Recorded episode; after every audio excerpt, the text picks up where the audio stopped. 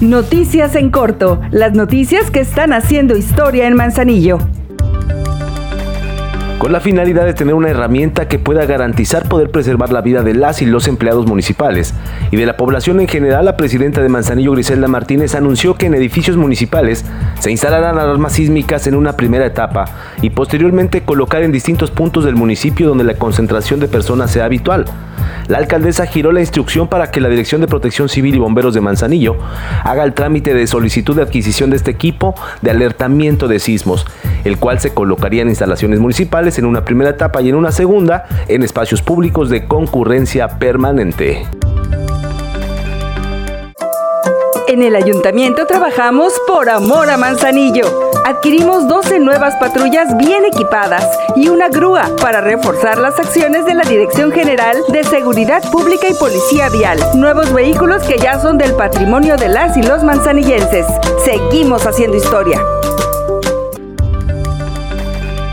Como parte de las acciones diarias que realiza el Ayuntamiento de Manzanillo a través de la Dirección de Obras Públicas, se realizan de forma permanente labores para mantener vialidades en buenas condiciones, a pesar de la presencia del temporal de lluvias que las afecta constantemente.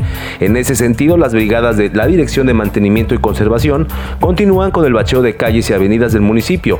En esta ocasión se intervinieron en Avenida Miguel de la Madrid en el tramo de Miramar a Playa de Oro, tramo Carril de Baja en Santiago y tramo Tapexles en Avenida Gaviotas, Barrio 5, Boulevard Miguel de la Madrid, Las Joyas, en Avenida Paseo de las Garzas en Barrio 5, Calle Rosa Morada en Barrio 1 y en Calle de la Colonia Pedro Núñez en Santiago.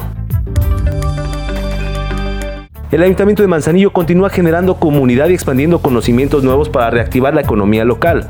A través de la Dirección General de Desarrollo Económico y Turístico se mantiene la capacitación de personas en la zona rural con el curso taller Confección y Diseño de Prendas de Vestir y Accesorios.